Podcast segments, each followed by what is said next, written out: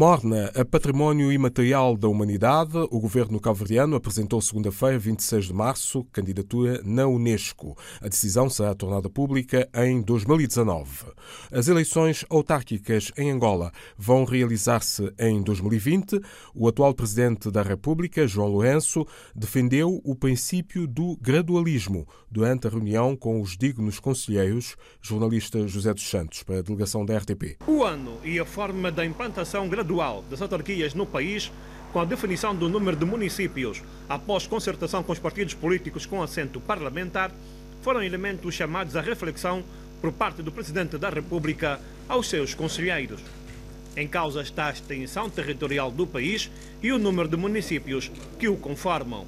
Trazemos para esta reunião do Conselho da República para que o Presidente da República possa ser aconselhado pelos dignos conselheiros a proposta de realizar as eleições autárquicas em 2020 e a proposta de realizar inicialmente num certo número de municípios, na base do princípio do gradualismo, definindo-se os critérios da sua seleção.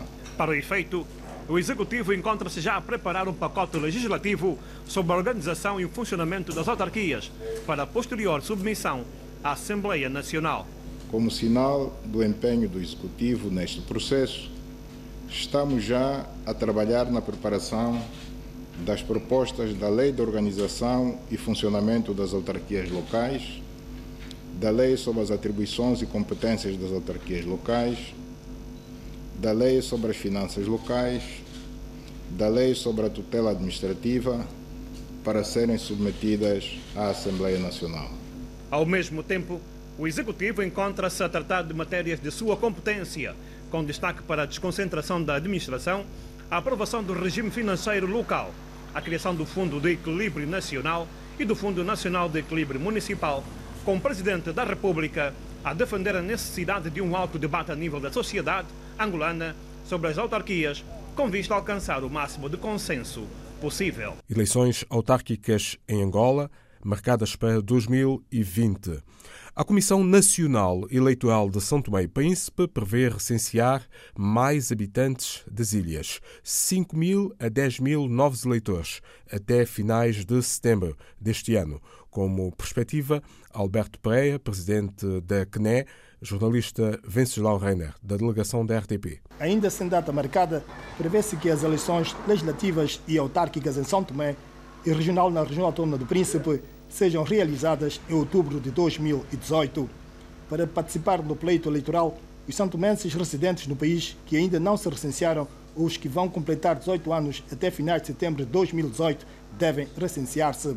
Para esta atualização do caderno eleitoral, nós temos como público, como público alvo todos os cidadãos de maiores de 18 anos que por uma razão ou outra não puderam licenciar-se uh, a quando uh, da realização do orçamento eleitoral de raiz 2017, portanto, poderão aproveitar a ocasião para licenciar-se.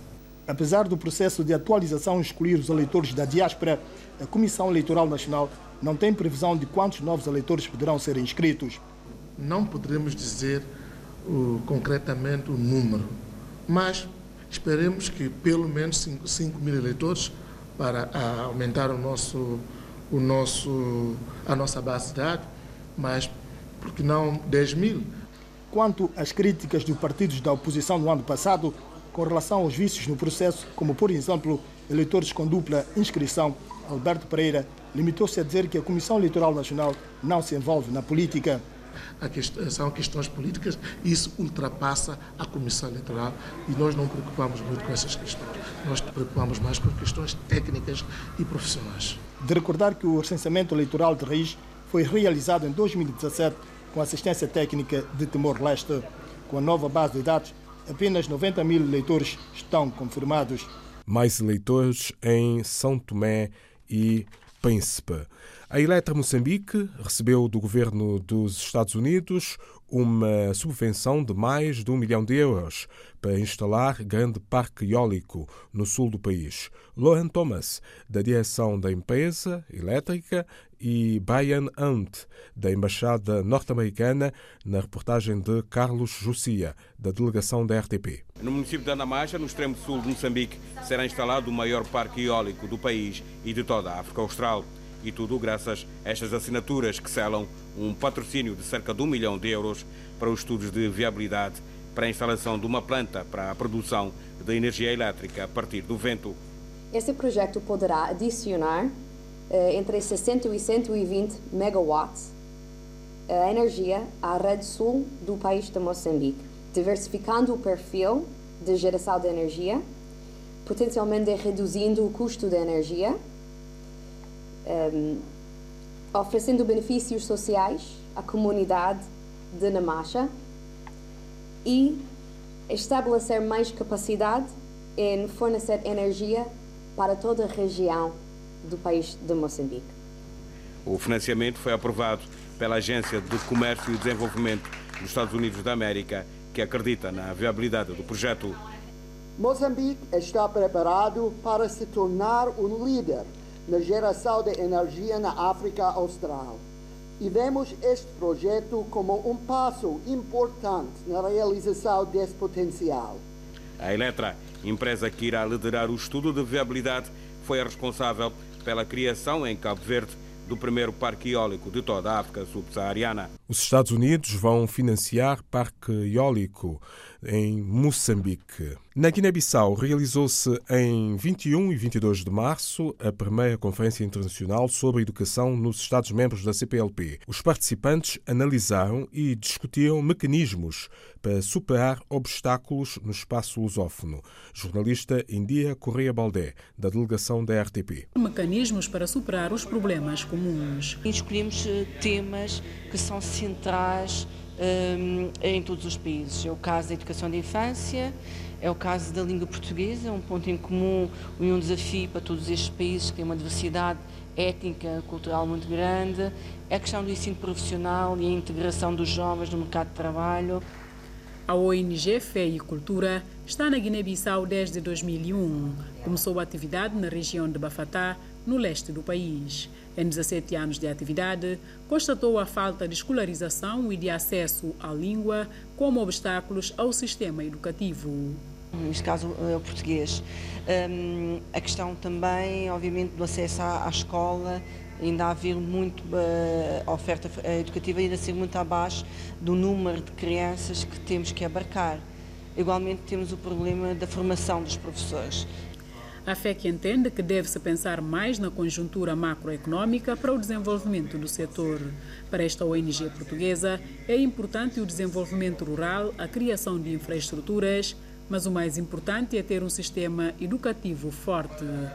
Destacou exemplos positivos registrados no interior, apesar das dificuldades. Nós acompanhamos em Bué para lá chegar à escola nem carro consegue entrar, porque é uma zona uh, de pedra forte, tem-se parar o carro e caminhar a pé pelo menos durante 15 minutos.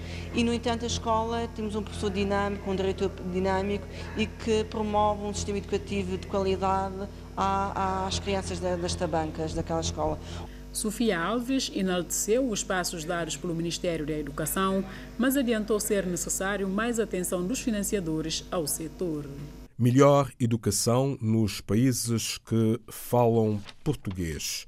O Rock in Rio Lisboa 2018 já bem se mexe. A organização apresentou terça-feira, 27 de março, a programação da edição deste ano. A conferência de imprensa sobre Rock Street África decorreu no Nirvana Studios, em Oeiras. África no mundo e o mundo em África. É o lema escolhido.